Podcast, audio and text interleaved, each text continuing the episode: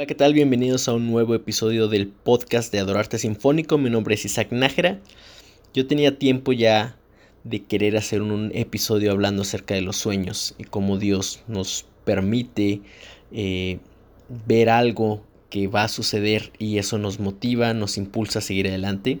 No sabía muy bien cómo hablar de esto y se me ocurrió invitar a un buen amigo que es el pastor Abraham Lucero, una persona que yo admiro y respeto mucho, lo van a conocer dentro de muy poco. Este, y eh, la conversación se fue por muchos lugares acerca de su historia, de ideas, y se puso bastante interesante. Es una conversación un poquito más larga de lo acostumbrado en nuestros episodios, pero espero que puedas disfrutarla y que sea de bendición a tu vida. Gracias. Esto es Adorarte Podcast.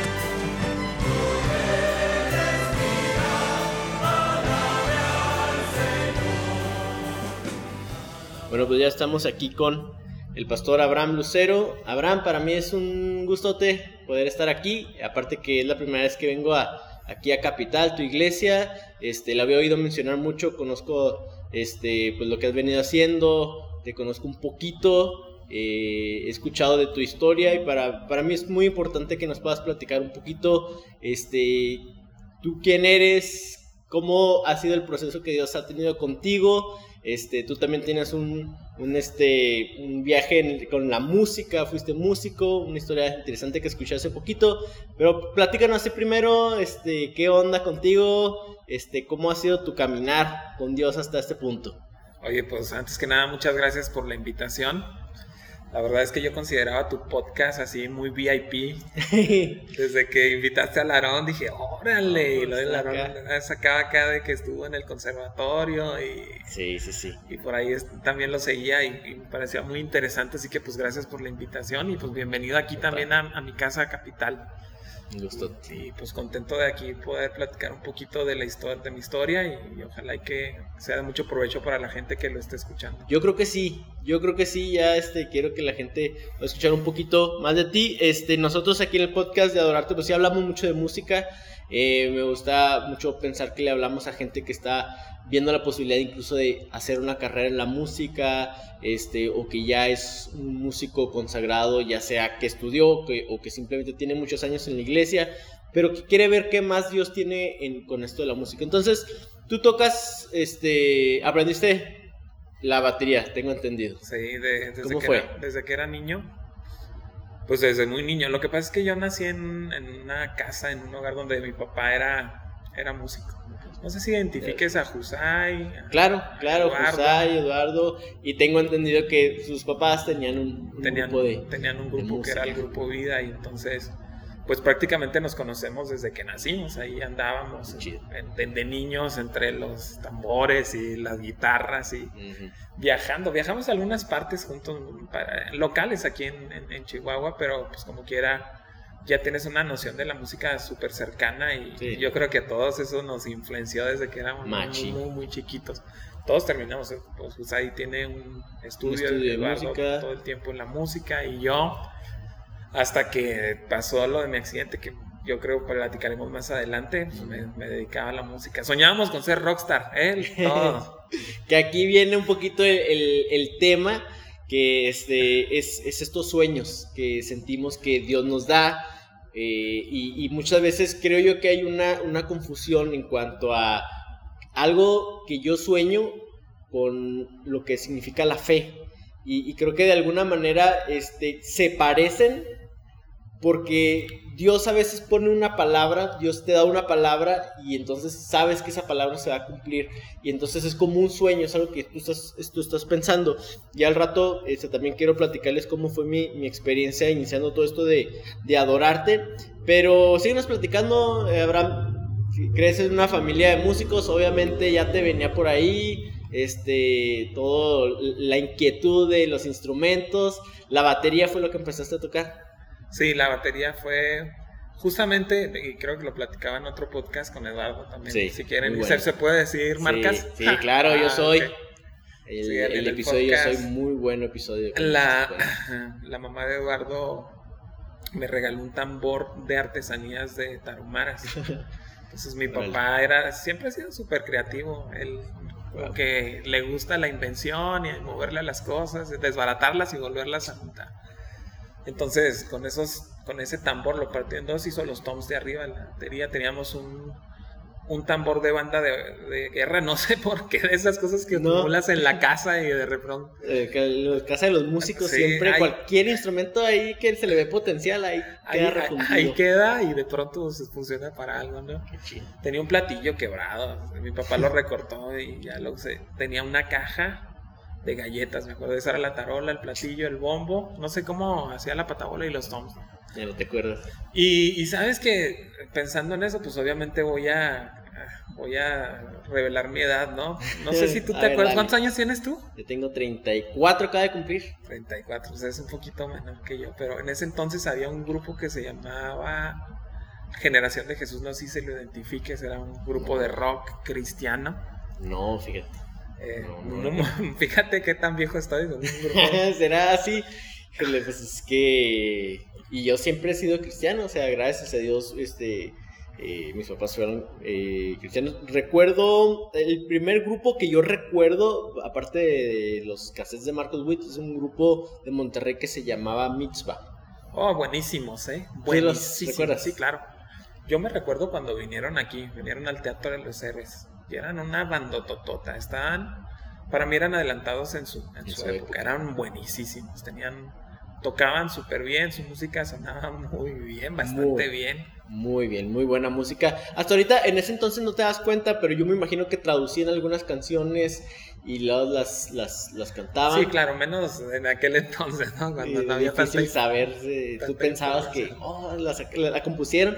Fíjate que nosotros tuvimos el, el yo tuve el gusto de, de, reencontrarme con ellos porque este, mis papás tuvieron un poco algo que ver con cuando ellos venían aquí, que venían con Camino del Rey, mis papás eran directores, mi papá era el director de alabanza, y ahora que tuvimos en 2019 un par de conciertos, eh, pude conectar con algunos de ellos, de, de los hermanos de Mitzvah, algunos participaron en el coro, algunos de sus hijos en, tocando en la orquesta, algunos estuvieron en el, en el público. Para mí fue algo así como bien especial verlos, conocerlos, eh, pues reencontrarme ahí con, con ellos me quedé soñando con la idea de poder hacer alguna vez un concierto mitzvah con orquesta ¿eh?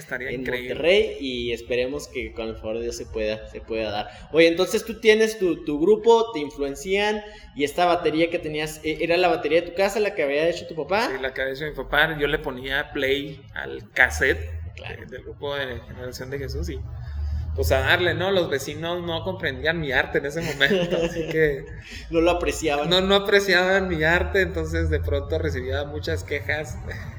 ah, un vecino sí, y del otro lado le preguntaban a mi mamá cuando no tocaba si qué, qué le había pasado al musiquito, ¿no? Ah, sí. Pero de pronto me encuentro en esta situación que yo creo que, no sé, porque no conozco tu historia, pero pues era músico de iglesia, músico cascarero, músico... Sí, sí, que a todo le das. Que a todo le das, que aprendes aparentemente de oídos, y así desarrollas... Este, técnica y todo, pero es mucho de oído. Es, totalmente de oído, pero yo allá debatiremos el tema, ¿no? Pero yo digo que es ahí donde se forjan los hombres, ¿no? sí, yo, yo admiro mucho a los músicos de iglesia y se me hace bien raro que muchos de ellos me digan, oh, tú sí sabes leer música. O sea, leer música es lo más sencillo que hay, nada más, nada más tienes que dedicarle un poquito de tiempo, pero es mucho más difícil estar sacando todo de oído, estar improvisando, darle el piano, darle la batería, darle al bajo, darle la guitarra, eso a mí se hace más, más difícil. Entonces ahí coincido. Que te platico con esta, esta cuestión de que antes había estas participaciones de la gente en la iglesia, ¿no? Ah, los cantos especiales. Los tristemonios y, los cantos especiales, entonces pues la gente se arrancaba y tú tenías que adivinarle el tono, la escala, eh, ah, tenías que acompañarlos. Y si no los acompañabas correctamente, pues andabas en pecado, porque tú no le agarrabas la, la, onda a la persona, ¿no? Entonces, por eso te digo que ahí es donde se forjan los hombres, ¿no? Empiezas a tener una comprensión musical de oído. De todas las tonalidades, todos los espectros del sonido. Todos los semitonos, todo, todo, todo el espectro de la música aprendes a, Y entonces ahí crezco, ¿no? Crezco, estoy de niño. Una curiosidad es que yo tocaba la batería desde los seis años. Fíjate que aquí yo, a, tus oyentes, no sé si, sea una crítica constructiva, destructiva, tomanla, ¿no? Pero creo que por aquellos entonces había muy pocos recursos. Muy pocos recursos en cuanto a personas que te enseñaran, eh, en cuanto a recursos eh, físicos, es decir, un instrumento, un bajo, una guitarra. Era, era algo muy raro ver una. Era rarísimo ver que una iglesia tuviese todo su equipo de música.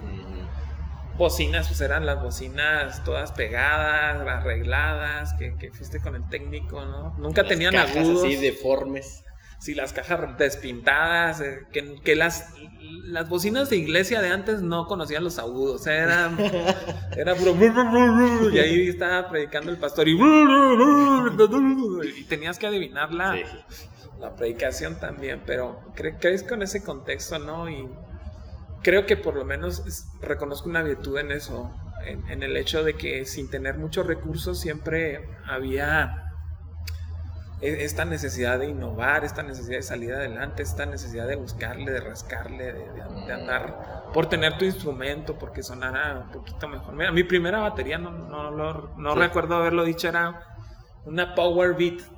Power Beat. Power Beat marca, marcota, ¿no? Power Beat.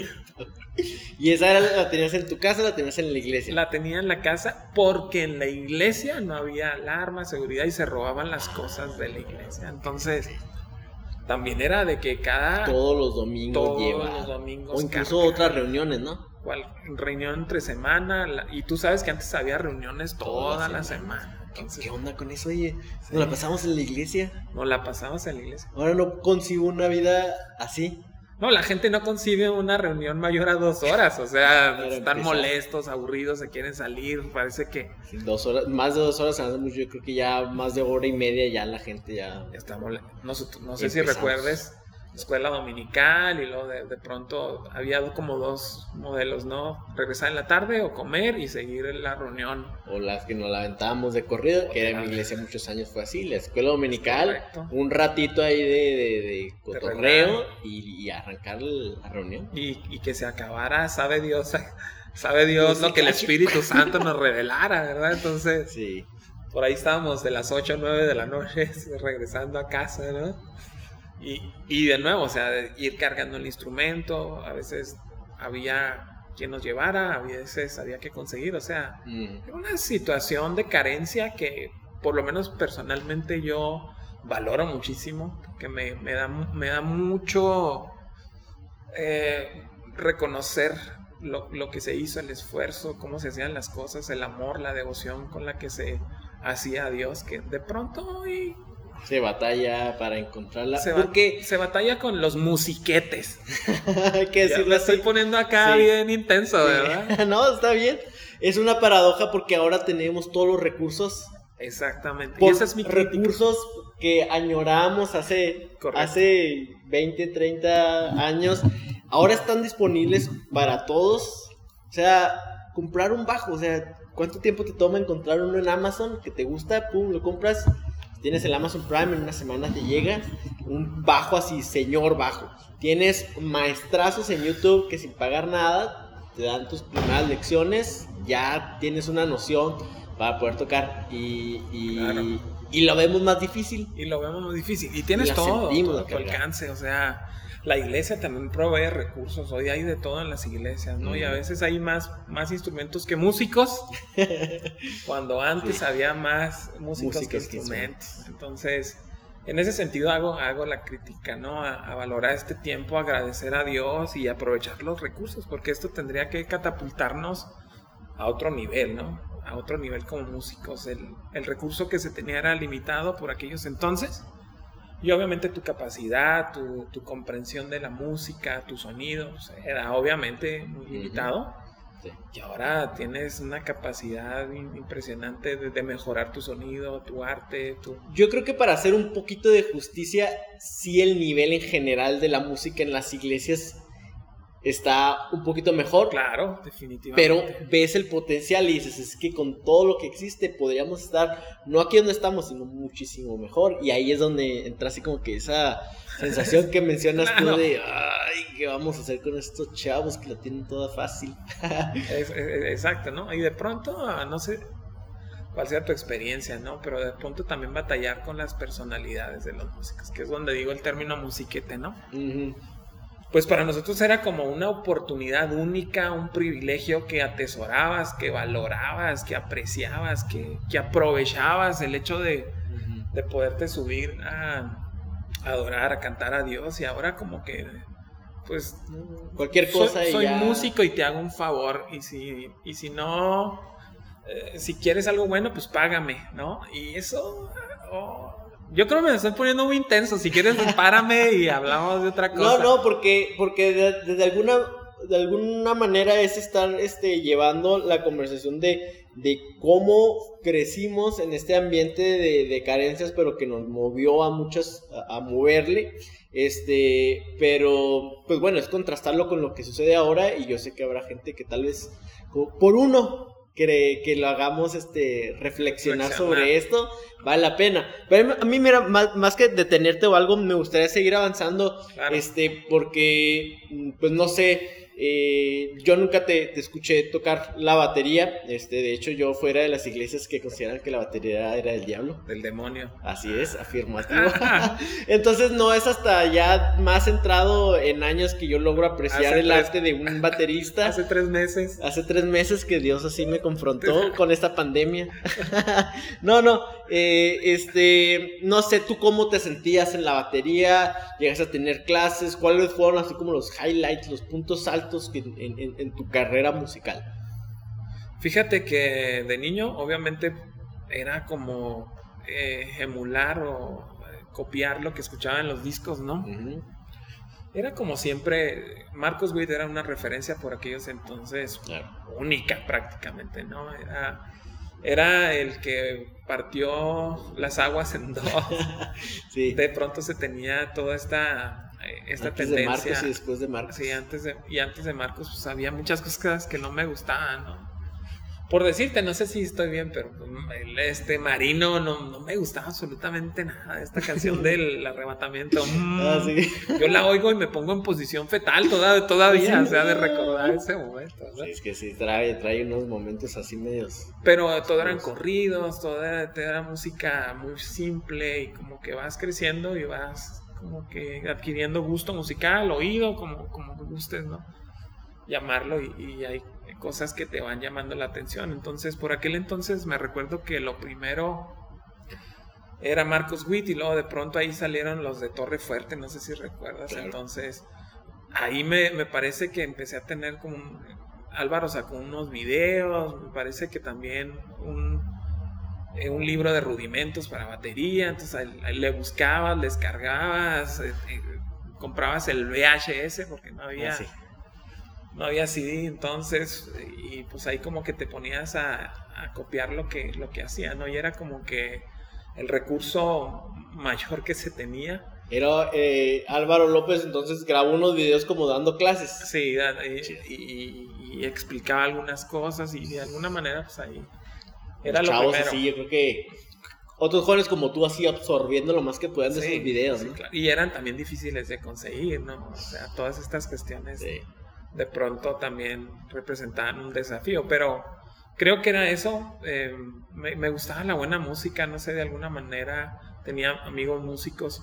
Yo creo que el, ser músico te, te posiciona en, en, otro lenguaje. No sé si, eh, por lo menos personalmente y, de alguna manera me, gusta estudiar el comportamiento de la música con los niños o de los niños con la música, ¿no? Entonces yo hablo de pronto de neurociencias y me gusta todo el estudio de las neurociencias que ayuda al desarrollo del cerebro, la motricidad, eh, la expresión.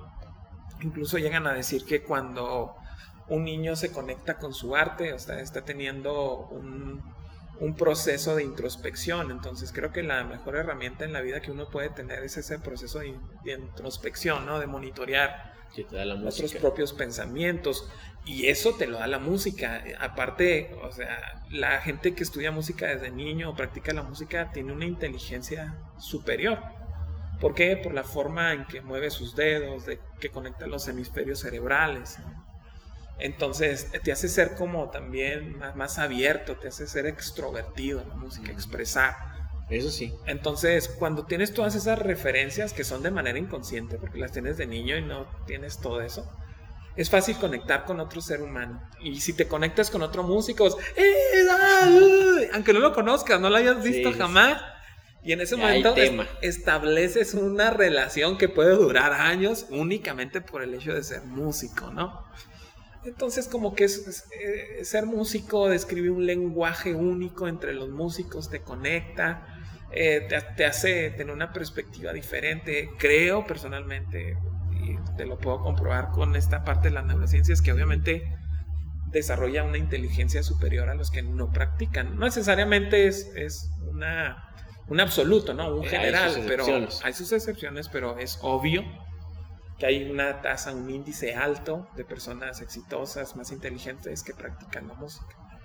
Entonces creo que eso me ayuda mucho a establecer relaciones nuevas, a conectarte con otras músicas, a conocer gente de otra, de otra iglesia, de otra ciudad. O sea, la, música, hablar el lenguaje de la música te conecta, ¿no? Entonces aprendes de aquí, aprendes de allá, de pronto conocía a muchos músicos y préstame un platillo, tú la patabolo, todo tambor y hacíamos un Frankenstein de batería, ¿no? Y eh, un monstruo, sí. Un, monstruo entre todos, eh, que, que, eso me parecía extraordinario, ¿no? Entonces la cooperación entre todos era algo... Pero el compartir recursos creo que, que me ayudó al crecimiento. Creo que todos los músicos de oído, los músicos naturales o los músicos laicos, no sé cómo le puedas decir a los músicos. ¿Cómo, ¿Cómo, se le dice a los músicos no estudiados? Uh, este, pues no sé si se le puede llamar, ay, se me fue este, como músicos de que yo, empíricos. inferiores. no, empíricos. Empíricos. Un ¿Tiene... empírico. Es que la música es algo muy natural. Claro. O sea, tu oído te, te dice, esto, esto suena bien, esto suena mal. Esa capacidad la tenemos todos.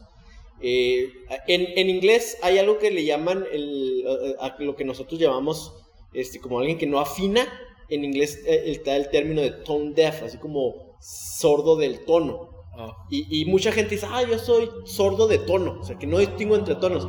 Pero en realidad no hay nadie que sea realmente sordo de tono, porque ah. si fueras realmente sordo de tono, no podrías distinguir una pregunta de una declaración, no podrías distinguir. O sea, fíjate, contestas el teléfono y, uh, bueno, antes que no sabías quién era, a veces su pura voz, tú logras captar ciertas cosas y sabes quién es. Eso. O el sentimiento con el que te está hablando. Ándale, todo eso. Entonces, tenemos esa capacidad y es lo mismo que usamos a la hora de la música. yo, creo que todos los músicos empíricos, por llamarlo este término, tienen un, un límite. Definitivamente. Que es donde, donde tienes que estudiar música. Y obviamente el estudiar música te abre, te abre un mundo totalmente diferente a ser un músico empírico. Eso sí lo reconozco, es, es algo increíblemente, el, conocer de composición, de escalas, melodías, tonos. De técnica. De, técnica. Hay cosas que te facilitan el poder tocar mejor, sacar un mejor sonido, este, ciertas posturas, ciertos movimientos que te ayudan.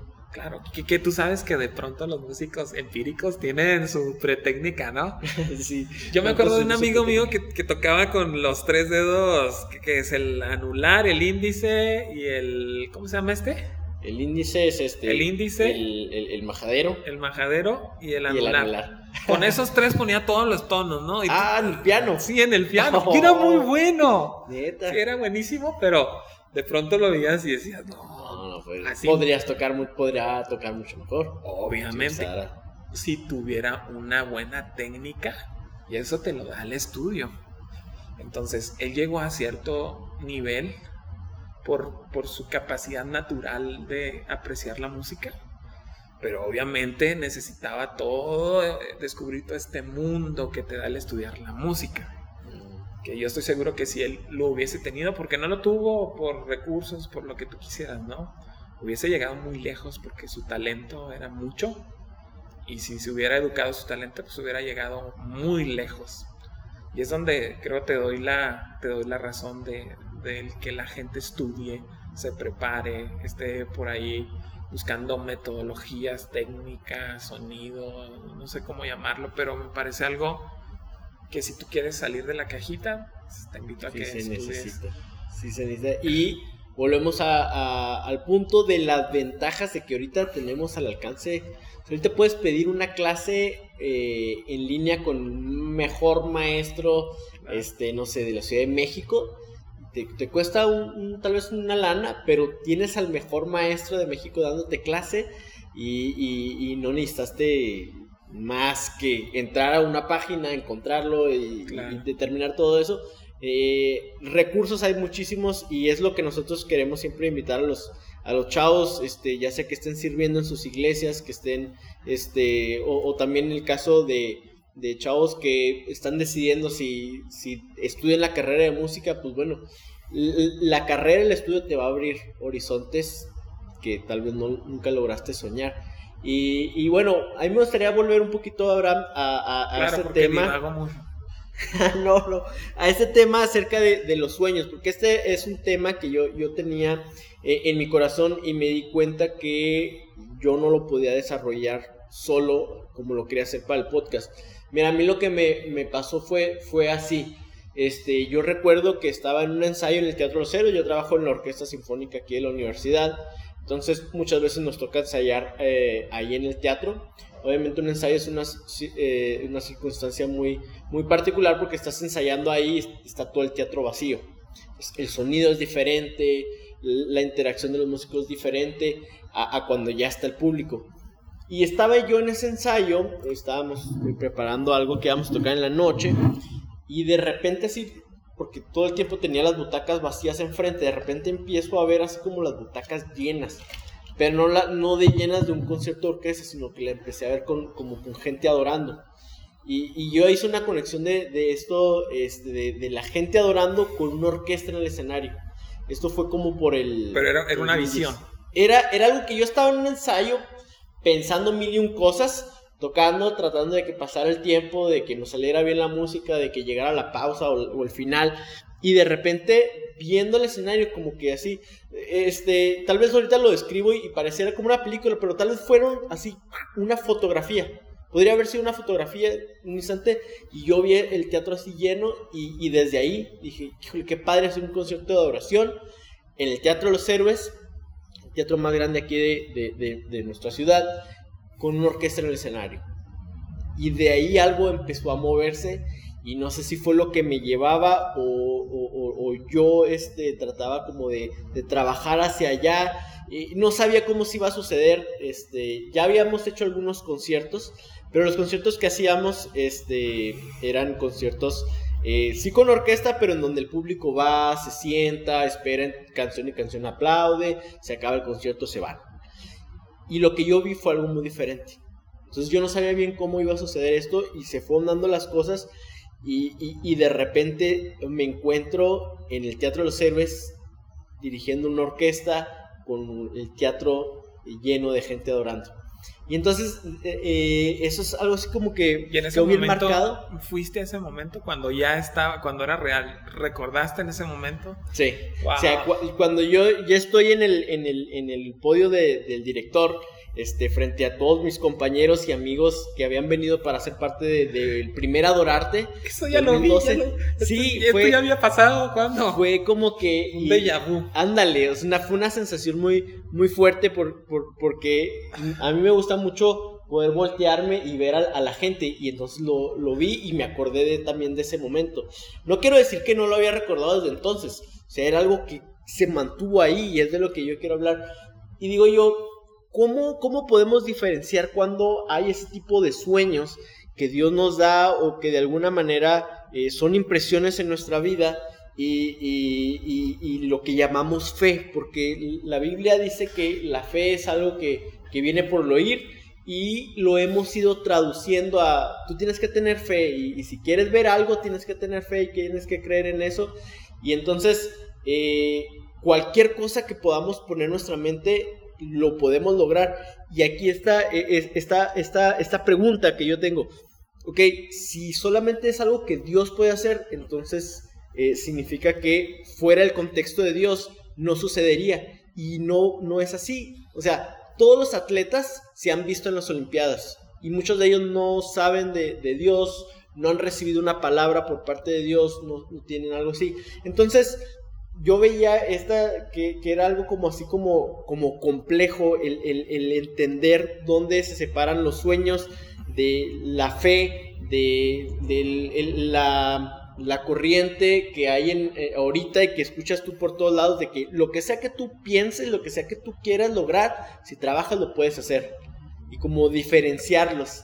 Porque, porque yo recuerdo, ahorita yo en, en, en, mi, pues tal vez en esta, en esta etapa, ya más o menos voy encontrando mi camino hacia lo que quiero hacer, pero recuerdo cuando e, e, era un chavo, 17, 18 años, o sea, era un mundo de posibilidades y no sabía para dónde. Claro. Y, y entonces me, me, acordé mucho de, de, ti porque yo quería que tú dieras tu perspectiva por lo que yo escuchaba también en el, en el podcast de Yo Soy con, con Eduardo Meraz, este, cómo tú veías ese mundo de posibilidades abriéndose. No sé si era nada más por la música o tú como, como que ibas a hablar, que tenías varias invitaciones, varias posibilidades futuros y sucede un accidente. Claro. Y entonces no sé qué pasó con tus sueños. Mira, hay como cinco mil respuestas, estoy pensando al mismo tiempo. Ojalá pueda ser muy eficaz. No, y si no programamos otro podcast, otro episodio. como con Eduardo ya voy con el quinceavo. este, mira, me llama mucho la atención lo que acabas de decir. Ahora en esta etapa de la edad, de mi edad, como que ya veo el camino y todavía, pero no necesariamente lo ves completo. No, no, no. O que estés en ese punto. Entonces, eso es increíblemente interesante porque porque es una búsqueda que creo que no va a terminar nunca. Y, me gusta mucho porque eh, si tú estás expresando esas palabras es, que eres perfeccionista, obviamente, no serías director, ¿no? Entonces, las personas perfeccionistas nunca estamos satisfechos. O sea, te pudo haber ido en, excelente en el concierto, ¿no? Y tú decir, no, pudo haber salido mejor. Cuando todo el mundo estaba festejando, tú estabas pensando en el próximo concierto, ¿no? Y cómo mejorar lo que habías hecho al momento. Y eso de pronto nos priva de disfrutar los éxitos, ¿no? Hay que ser ahí un poquito inteligentes en el área, esta inteligencia emocional. Emocional, correcto. Para poder eh, tener una perspectiva correcta, ¿no? Pero bueno, me, regreso a la pregunta fundamental, ¿no? Eh, pues crezco en la iglesia, soy músico, mi primer sueño creo que recuerdo era que yo quería tocar con Marcos Witt, ¿no? Que era la mayor referencia del cristianismo, ¿no? De esta cuestión. Entonces, yo decía, me voy a hacer bueno porque algún día voy a ver a Marcos, me va a ver tocar. Este, yo creo que era el sueño de muchos por aquel entonces, ¿no? Viajar, andar con Marcos en los conciertos, las plazas, los grandes lugares. Pero obviamente tienes, por la edad creo, el ímpetu, una necesidad de eh, una necesidad de ser reconocido más que del servicio al Señor. Obviamente. Eh, y, soy brutalmente honesto, ¿no? Porque puedes decir, no, es que la gloria es para Cristo y todas estas cuestiones, ¿no? Que, estas frases que ya tenemos ahí. Sí, todos, todos se lo debo a Él. O sea, no es cierto, somos, somos carne, somos, somos, somos personas con una autoestima increíblemente desorbitado, por así decirlo. Más los músicos, creo, ¿eh? Porque estás en una posición donde todo el mundo te ve donde este, eres reconocido, eres visto y entonces empiezas a perder los pies en la tierra y, y empiezas a tener, creo, esta percepción del éxito, del cristianismo, de los sueños, del propósito, del llamado, de la visión de Dios muy distorsionado. Creo que Dios en su bendita misericordia nos va dirigiendo paso a paso. Eso creo. Y nos va dirigiendo paso a paso, poniéndonos circunstancias en la vida que tratan de destruir nuestro ego, nuestra vanagloria, nuestra... Es su manera de ayudarnos. Nuestro orgullo, sí, obviamente, como, como a palazos, ¿no? Así a cintarazos. Y es su manera de ayudarnos. ¿No me gusta? Obviamente no me gusta. Cuando estás ahí en el proceso no te gusta para nada. Claro que no, no dices, gloria a Dios, qué bueno, qué, qué padre. bueno que todos mis sueños se destruyeron. Dios está formando mi vida, este, es el proceso. No, estás, lloras, le reprochas, le gritas, dependiendo de qué tan audaz seas. Y le faltas al respeto a Dios, dependiendo de cómo está tu relación también con Dios. Pero incluso por encima de eso creo que Dios tiene mucha misericordia de nosotros. Pero quiero dividir el problema en varias cuestiones, ¿no? Y quiero de pronto irme a esta cuestión que la he visto repetidas veces de personas que no tienen talento. Yo sé que tú lo has de haber visto, ¿no? Y me parece muy mal que tú sabes que la generación de hoy es tremendamente se ofende muy rápidamente. Entonces, hoy eres un campeón, eres el primer lugar, eres exitoso, todo te va a ir bien en la vida. De pronto esta filosofía, mereces, ah, cómo detesto esa, esa filosofía, es que tú lo mereces, es que mereces ser feliz, ¿no? Y yo me encontraba en el camino con gente que se quiere dedicar a la música y definitivamente no tiene ningún sentido musical. Y si, vamos, vamos a hacer un supuesto, tú eres esa persona, ¿no? Estás aferrado, te quieres subir a la alabanza, quieres cantar, cantas de la fregada, toca, no entras a tiempo, desafinas, eh, eres un caos, te esfuerzas, te, puedes esforzar, o sea, puedes ser alguien comprometido, pero no das pie con bola, ¿no? O sea, y, y el decirle a la gente, no, tú, tú puedes, tú vas, me parece algo, algo que no es correcto de pronto, es como si yo quisiera decir, me gusta el cuidado, la educación de los niños, ¿no? Porque yo ahorcaría a los niños. Entonces tiene que haber alguien que diga, no, tú no tienes paciencia con los niños, ¿qué van a andar? No, pero a mí me gusta. No, no tienes paciencia, no, pero es lo que, lo que yo quiero hacer. Que me dejen hacer, hombre. Sí, ¿no? Y ya ahorcaste un lepe, le, le pasé por encima, ¿no? Con la silla. Eh, y es, es esa cuestión de no querer ofender a la gente en, en perder su tiempo. Porque hay gente que definitivamente no va a funcionar para la música, ¿estás de acuerdo? ¿Por qué? Porque sus capacidades naturales, porque la forma en que Dios te construyó, tu garganta, tus cuerdas, tu oído. Ahorita decías que no hay persona sorda de tono, ¿verdad? Sí, y de hecho, de hecho, este, me gustaría que terminaras la idea y yo quiero darte también ahí lo que, porque eh, parte de esto de que hemos venido hablando sí es un poquito, este, tratar de de como enfatizar a, este tipo de personas, como canalizarlas a, qué se puede hacer. Pero, a ver, terminando de, de, sí, claro. Yo, yo, yo, yo creía que lo primero que hay que descartar en ese punto de los sueños y todas estas cuestiones, ¿no? Yo partiría de eso. ¿Tienes el talento, el don? Tu vocación. Eh, vocación, eh, ¿te gusta? O sea, hay, hay varias cosas que se tienen que alinear. Eh, si no eres bueno o si no puedes, eh, tal vez puedas desarrollar en cierto punto, pero me parecería más, más complejo y difícil. Tal vez habría otras áreas de oportunidad que, que buscar, que, que, analizar. Muy seguramente está algo para lo que eres muy bueno y no lo estás aprovechando. Claro. Ese sería el pecado de, de estar buscándole por otro lado. Buscando. Y, y, puedes perder el, tu tiempo, ¿no? Y ser una persona que, que, que, no, que no haces las cosas bien. Y tal vez por no ofenderte te tienen ahí. Yo no sé si te ha pasado, pero tú sabes que hay, hay, hay iglesias que los coros ni conectan los micrófonos. Pues, están ahí. ahí tienen sus, sus, mañas de, cómo no ofender.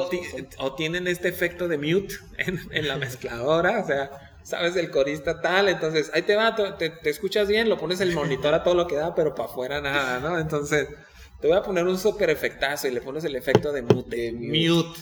Este efecto está muy bueno. Este efecto le va de, de, buenas entonces o a ella, ¿no? Entonces yo, yo sí creería que habría que hacer un análisis introspectivo brutalmente honesto y, y determinar y partir de eso, ¿no? Y está esta otra parte que creo que me pasó a mí, ¿no? Yo creo que tenía la capacidad, era, era bueno. Está mal que te lo diga, ¿no? Sí, es difícil decirlo, pero para eso, para eso te estamos entrevistando ah, aquí. Para que nos platicas cómo, cómo, cómo lo percibías, porque nadie más puede decirnos cómo te percibías tú mismo. Esta parte es mi parte soberbia de la conversación. Ok, sí. Entonces, yo considero que era bueno, o sea, tenía una habilidad natural para la música. Aprendía en varios grupos. Sí, estuve en varios grupos. Tocamos, grabamos, viajamos. O sea, a mí sí me tocó viajar. ¿Dónde grabaron? Grabamos aquí en un estudio, en la primera vez hicimos un estudio improvisado en la casa de Manuel Ojeda, no sé si lo conozcas, y nos grabó Husay. Ok. De la manera más amateur del mundo. pusimos nuestra sonorización del lugar, ¿no? El colchón de la cama de Manuel, para que no hubiera eco. Y lo teníamos una computadora con una entrada jack, esa de 3.5 milímetros, ¿no? Que no tenía nada que ver con una interfase. Nada más teníamos una mezcladora, una Mackie, me acuerdo. Y ahí metíamos todos los micrófonos y con una salida. Obviamente el sonido era totalmente aventura, pero así comenzamos. Después nos fuimos a grabar con un tipo que era muy bueno aquí. No sé si conozcas a Alfredo Yaguno. No me suena. Era, era bueno, tenía un estudio, muchas cosas. Er, er, era, un tipo, yo digo que es autista, porque como muy clavado. Muy clavado, no, no tenía mucho mucha interacción con la humanidad. O sea, la sociedad no tenía nada que ofrecer. Era ermitaño, o sea, su, su comunicación era básica, pero era muy bueno para hacer las cosas. Después ya Husay compró algunas cosas en una interfase, construyó su, su, su estudio y trajimos a Koalo Zamorano para que nos mezclara el disco. Nos dejaron aquí a Chihuahua. A Chihuahua. Grabamos todo y él empezó a mezclar. Después se llevaron la mezcla, pues obviamente por la falta de tiempo. Y se fueron Eduardo y Husay a mezclar el disco a Houston en, el, en uno de los estudios de, de, canción. Obviamente no, como no compramos la marca, no era como... Sí, sí, me explico. O sea, no, no debe ser, no era el estudio, porque no compramos el, el marketing de la marca, pero pues fue eso.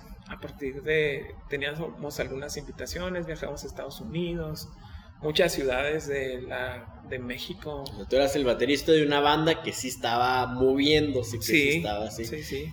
Aquí en la ciudad antes del... tocábamos mucho. Aquí también en la ciudad yo recuerdo verlos anunciados. Eh, también viajamos, las últimas invitaciones, me recuerdo que íbamos como para, para Venezuela, por allá había invitaciones. Pero ocurre esta parte del accidente que viene a, a truncar todo, ¿no? Y es donde obviamente mm, yo, reconozco esto como una crisis existencial. Esta crisis existencial donde toda la vida has servido a la iglesia, donde te has esforzado por, eh, por proveer algo bueno a la iglesia, eres no quiero decir porque nadie somos buenos, pero eres el cristianito bueno, de la iglesia, el que, se pone los el que se pone los pantalones en el ombligo y, se, y se volea bien los zapatos y nunca se desfajado y su corbatita, ¿no? Será, oye. El, prototipo de, de, cristiano. Me veo más yo así que a ti. No, yo era así, o sea, de veras, sí, claro. o sea, yo, yo utilizaba los pantaloncillos en el ombligo. y, mis lentecillos, o sea, todo ñoño. Clásico. Y partidura así de Benito Juárez, perfecta la partidura. Yo, yo conozco, eh, soy ratón de iglesia, por así decirlo. Conozco toda esa estructura perfectamente, la viví, la cumplí. O sea, si, si me dicen como Pablo, soy judaizante, o sea, yo cumplí la ley de la iglesia Hebreo de hebreos. Sí, eh, así me siento en ocasiones la cumplí. A veces pareciera no tener eso sentido. No sé si te ha pasado. Para mí eso es una crisis existencial. ¿Cómo pude haber vivido tanto en ese sistema? Pero no, eso es otra laguna. Eso es otro tema. En otra ocasión. sí, mira, a mí me gustaría para, para, recapitular y yo, en este es un, un, podcast. Este, la gente que no te conoce no lo sabe, tú estás en una silla de ruedas. Sí. Este, ¿Estás así hace cuántos años han pasado? Ya tengo 12 años así. 12 años, ibas en tu carrera como baterista, te veías, pues ya estabas en una, en una banda que estaba moviéndose, que estaba grabando, que estaban mezclando en Houston, que tenía invitaciones a Venezuela. Sí. No sé qué pasaba por tu, por tu cabeza, pero de repente sucede un accidente en la carretera y desde entonces estás tú en... en, sí, o sea, ese momento fue increíblemente complejo, porque por lo menos todos los del grupo teníamos esa sensación que íbamos a pasar del, del, estado, de, ese nivel amateur a, ir al otro nivel, ¿no? Por las condiciones que estaban desarrollándose la vida, ¿no? Como tú le decías, varias oportunidades de, estar contratado en Estados Unidos, irme a Monterrey, estar en Chihuahua, servir, trabajar, ¿no? Entonces yo voy, eh, fuimos a, a, firmar un contrato con, con un cantante conocido, a Juárez, y de regreso, iba con el pastor de regreso tuvimos el accidente que me dejó en una silla de ruedas. Entonces, pues el problema existencial, ¿no? De, eh, me he portado bien, he hecho todo lo que me han dicho que tenga que hacer para que me vaya bien la vida. Mi sueño era ser rockstar en ese momento, ¿no? Y encontrarte con que ya no... Ya no se puede cumplir ese, ese sueño. Ahora, es un, es un sueño, aquí es, es lo interesante porque podemos comparar de cierta manera el sueño que yo tuve, si lo podemos llamar así, ese momento de estar eh, eh, y ver un, lugar, este, un momento que todavía no sucedía, y el sueño que tú tenías de ser rockstar.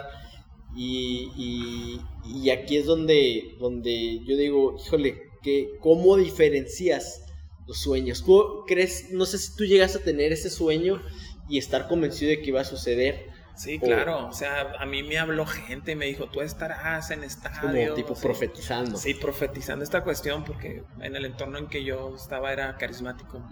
Por darle un término, pentecostés, como quieras.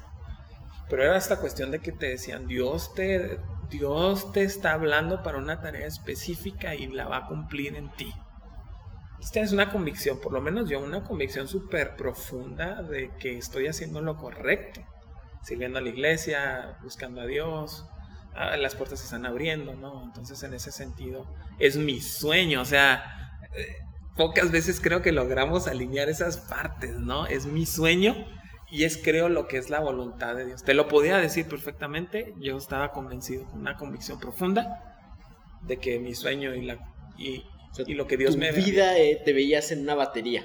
Eh, no necesariamente en la batería, porque pues, tenía otras habilidades, pero sí en el ministerio, en la música, en, este, en esta cuestión de, trabajar. La, claro que en la batería, obviamente, porque era algo que creo que hacía bien. Era lo que estabas haciendo. Sí.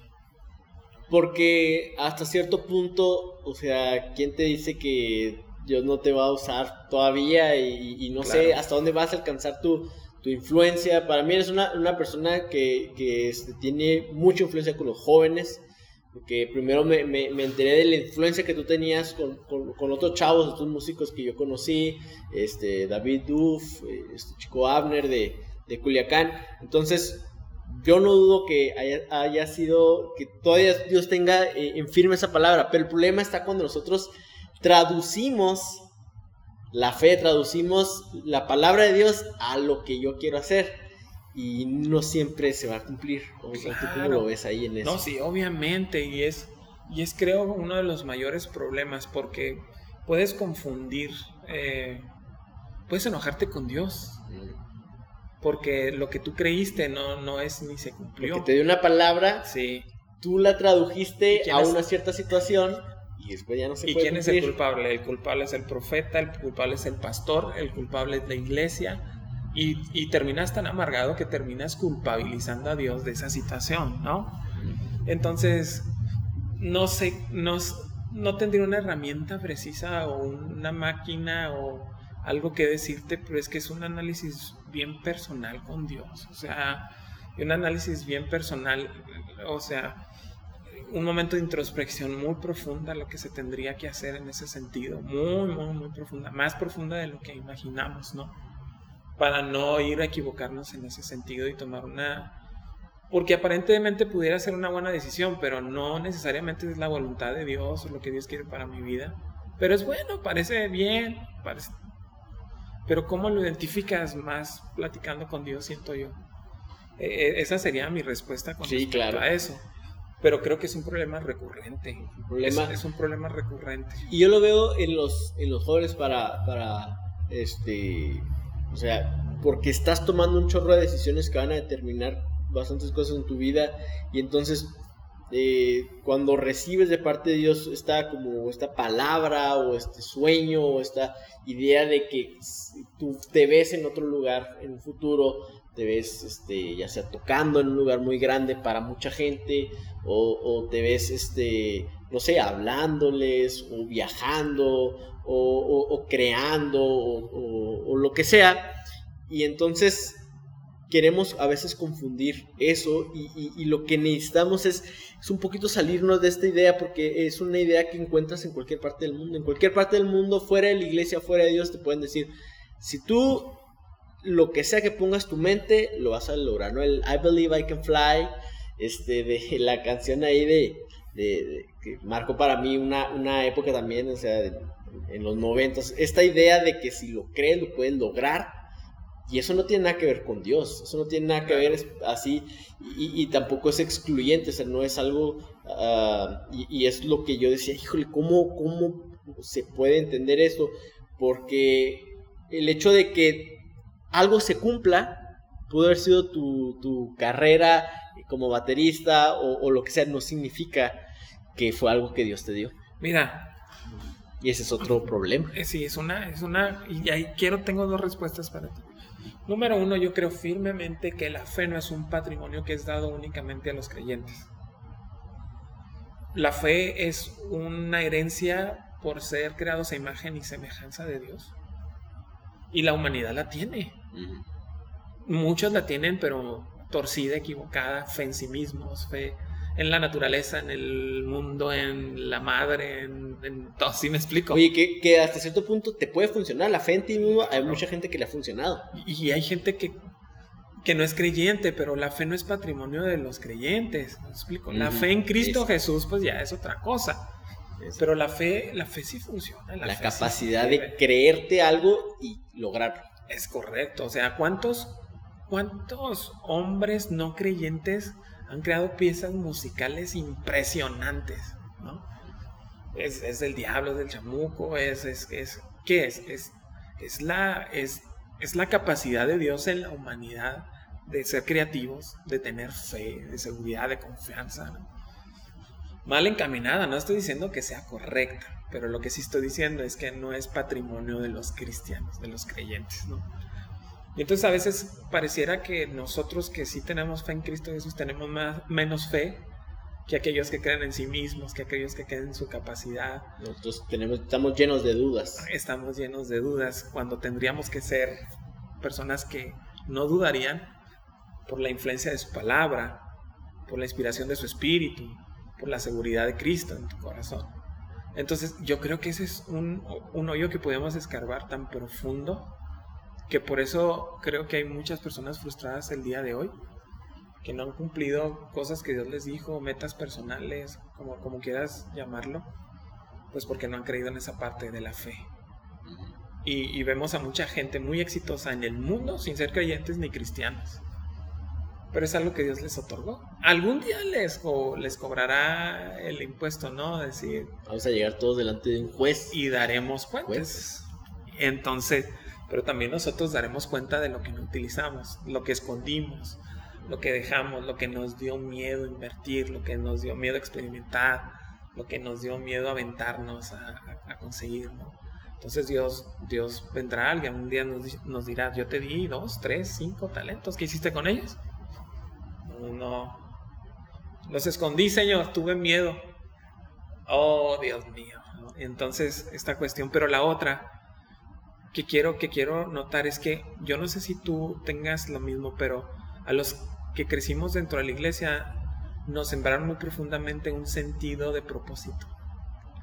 Tú eres hijo de pastor. Sí. Entonces, desde que tu mamá se embarazó, era Dios está mandando a un cierro a esta tierra para cambiar la vida de este mundo, ¿no? Oye, que así, este, me cuenta mi mamá, y creo que es la primera vez que lo voy a contar eh, que, que, mi... O sea, aquí estamos entrevistándote para que sepas.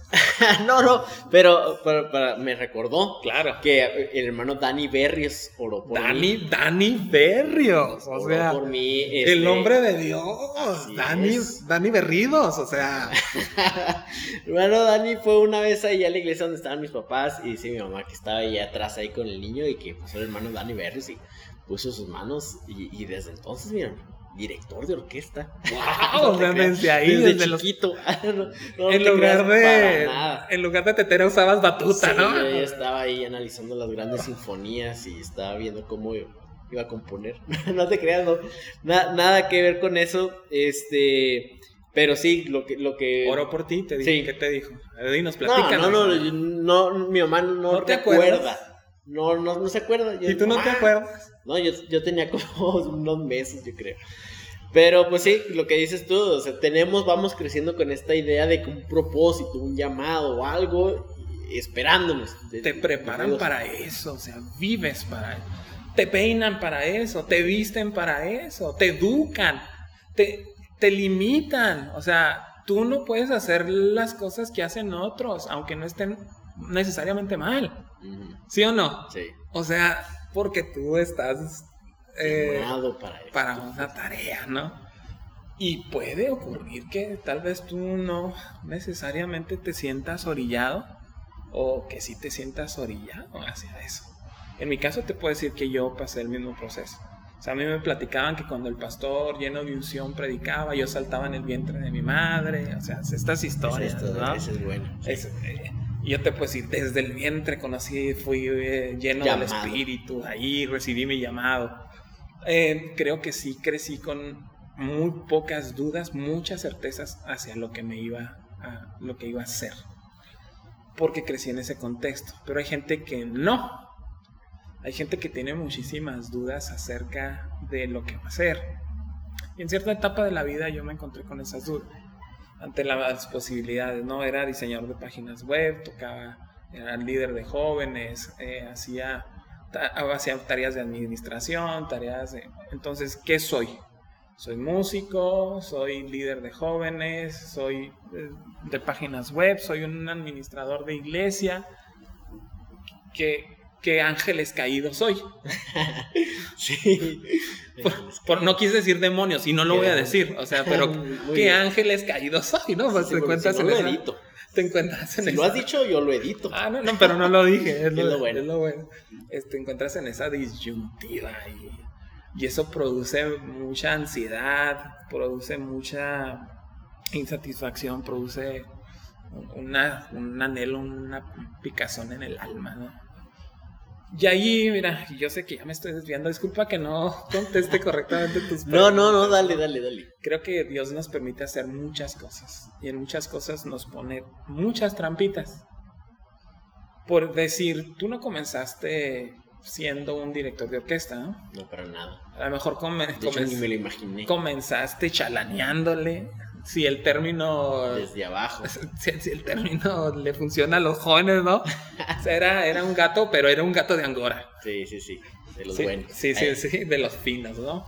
Y está esta cuestión, ¿no? Que, que de pronto Dios te pone estas trampitas, ¿no? Tú estás en el sueño, en el estadio, en la orquesta en el auditorio de los héroes, en el teatro. ¿no? Y luego estás barriendo, estás recogiendo. Estoy recogiendo atriles después de un ensayo. estás cargando las, las, mochilas, ¿sí, no? Y dices, Dios mío, ¿por qué? Son, son de pronto esas trampitas, ¿no? Que le pasaron a José, José el soñador, ¿no? De pronto tiene un sueño increíble, impresionante.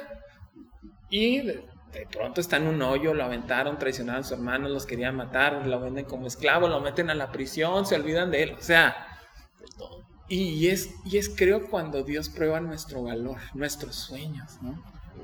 Y, pocos terminamos ese proceso, o sea, si hay que, si hay que levantar cosas, levántalas.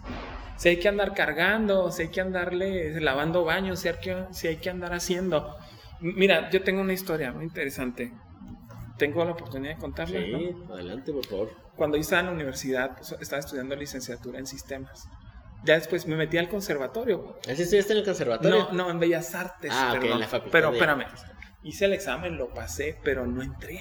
Uh, no, no entré, pero en mi... No, no lo había platicado nunca a nadie esto, nadie. Nomás lo sabe, mamá hice el examen. primicia. primicia aquí. Este...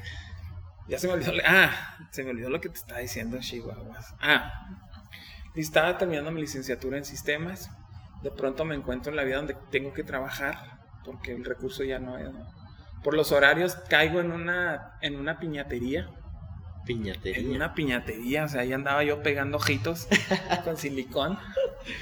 Y, y, yo sabía que era, que era algo que Dios tenía para mí que no absolutamente no me gustaba, o sea, licenciado en sistemas, casi por graduarse, pegando ojitos para una señora que era una señora horrorosa, gritona, maldiciente, de esas carrillentas que no te dejan nunca, ahí estaba yo. Y, y regresando de la semana, ¿no? Iba orando en el camión a mi casa, Señor, ¿qué onda? O estoy perdido en mi propósito, ¿dónde están mis sueños? Soy un, soy, soy un líder de jóvenes, te amo, te sirvo, Señor, doy mis diezmos, me, me pongo los pantalones en las tetillas, o sea, te encuentras en ese, en ese absurdo de la vida, ¿no? De que lo que tendría que ser no está pasando y tu realidad es un, es, pareciera que es un chiste. Y entonces estoy ahí eh, y entiendo de parte de Dios que Dios me decía, si te puse a pegar ojitos, sé el mejor pegador de ojitos. No, no que Dios me dijo, pega ojitos, hijo mío. Una voz, una luz. Una luz, la rosa de Guadalupe, el viento, todo ocurriendo al mismo tiempo. No. Era como algo que no estaba pensando en ese momento porque estaba de chillón. Y es como tú dices, o sea, no estaba pendiente de eso. No, no era mi pensamiento positivo sacándome de... No, era, estoy llorando. Estoy chillándole a Dios, estoy reprochándole. Y de repente llega un pensamiento que me dice, tienes que ser el mejor pegador de ojitos. Y entonces al siguiente día voy con esa actitud. Claro que la señora lo hacía totalmente imposible, porque era terrible. Y ese día llega el, el yerno de la señora y me ve y, me dice, oye, ¿qué, qué estás, qué, qué, haces tú aquí? ¿A qué te dedicas o qué? Estoy estudiando licenciatura en sistemas y, y se burló de mí. Y me dijo, oye, ¿y qué haces pegando ojitos? ¿no? Entonces, él, después de burlarse un rato, me dijo, vente a trabajar conmigo. Yo tengo un despacho donde hacemos páginas web y necesito que me ayudes. Entonces, yo aprendí mucho de él. Yo tengo una empresa, yo tengo ahorita, me, dedico a eso, gracias a lo que aprendí. Entonces, y eso, y, quiero aquí notarlo y platicarles que el, accidente que yo tuve es una lesión eh, medular C6-C7.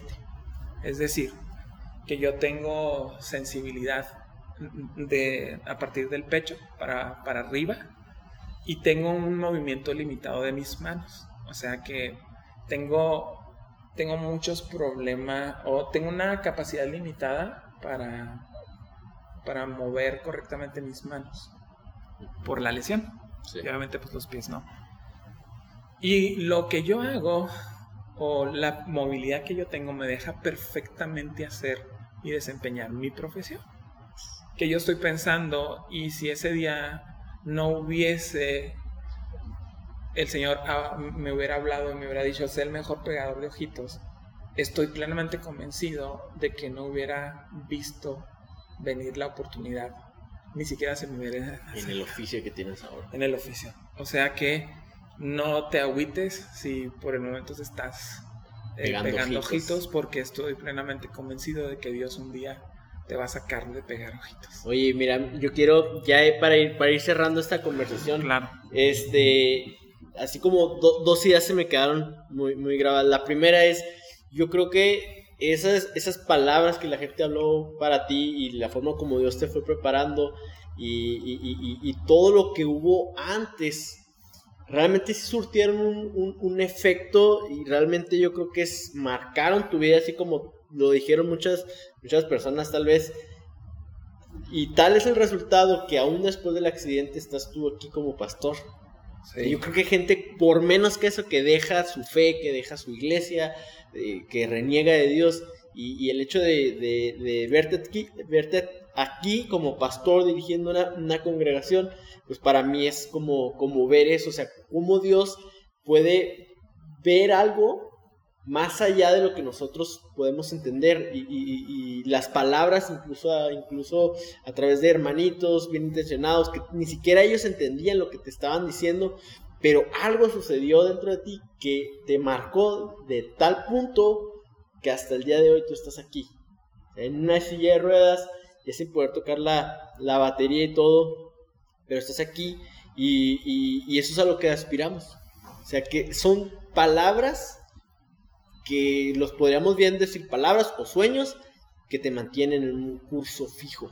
Y para, para mí eso es lo, lo interesante porque o sea, ese es el, es el, es el tema. Y, regresando a lo que tú habías dicho, es una capacidad que no es, no es exclusiva de los creyentes, esa capacidad humana que, viene desde lo divino, de, Dios le infundió nosotros para crear arte, para crear música, para desempeñar este, cosas de fuerza, poesía, este, atletismo, todo ese tipo de cosas que, tal vez no tienen, no, no, son una palabra de Dios, no es Dios diciendo te vas a ser el mejor arquitecto del mundo, pero es alguien que, así un niño que se la cree y, lo, y, lo recibe o, nace en él y lo logra hacer, es una capacidad humana, eh, así como decías tú, inherente, o sea, es algo que nos viene, pero qué maravilloso cuando lo podemos poner al servicio de Dios.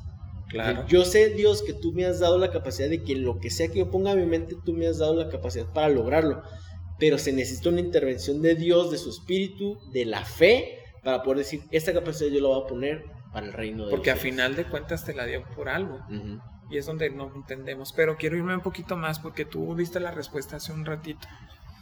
Soy como una grabada, o sea, recuerdo tus palabras y las voy a recordar mucho tiempo, a lo mejor esta tarde que vaya a dormir o algo, noche voy a seguir recordando tus palabras. Yo creo que la historia todavía no termina. Exactamente. Por lo menos personalmente. Me, hoy estoy en una silla de ruedas, pero mi historia todavía no acaba de escribirse. Yo soy de los que creen que el futuro será glorioso porque Dios así lo ha determinado. Entonces, ¿cuál es mi fe? Eh, mi certeza que a lo mejor estoy en la cárcel como José y aparentemente pueda sentir que ya me olvidaron porque tengo muchos años aquí en esta cárcel. Pero, eh, no sé, algún día Dios moverá su mano y Dios hará un milagro notable y glorioso. Y esa es mi convicción. Mi historia todavía no termina. Así es. No, sé si, este, no sé si de entender así como que, tu historia había había terminado. no, lo dijiste, lo dijiste correctamente. Sí. ah, qué, bueno. Sí, porque estamos, estamos y, igual. Yo, este, con, esto que Dios me ha permitido, o sea, ver de, de, adorarte, de, empezar como algo pequeño y tener esta, esta visión o sueño, lo que sea, y haberlo visto completo, ahí no termina la historia. Claro. Y es muy interesante porque eres un pionero, por lo menos no tengo una referencia cercana de alguien que sea director, que quiera seguir ese camino, que vaya, que esté tan adelantado. Que, y, a, a mí me, me da mucho gusto saber que tengo un amigo así. Cuentes aquí con un amigo. ¿eh? Sí, decir, uy, yo conozco a Isaac Nájera. O sea, y algún día, a lo mejor, ¿verdad? cuando estés en el Auditorio Nacional, yo te hable y te diga, oye, pues dame un pase VIP, ¿no? en tu concierto, ahí te va. Esté tras, tras bambalinas viendo lo que está Dios haciendo contigo. Primero Dios, primero Dios. Y, el, sueño continúa, la carrera continúa y para mí también es un, es un honor conocerte, Abraham. Este, pues aquí dejamos esta, esta conversación. A ver, después nos programamos para otra, otro tema. Y claro. pues muchas gracias a todos los que Espero haber contestado a tus preguntas. Siento que yo creo que mucho. Sí, yo creo que eh, logramos una conversación mucho más amplia. Y, yo planeo seguir hablando de esto, planeo seguir este, viéndolo por diferentes aristas. Me quedé con la idea de, decirte acerca de, la, de, esta gente que dices tú no tiene talento musical. Pero ahí hemos platicado en otros episodios este, y quiero seguir platicando qué onda, con, qué onda cuando te sientes así. Pero aquí que terminamos la, la conversación. Muchas gracias, Abraham. Dios les bendiga a todos. Ahí, ahí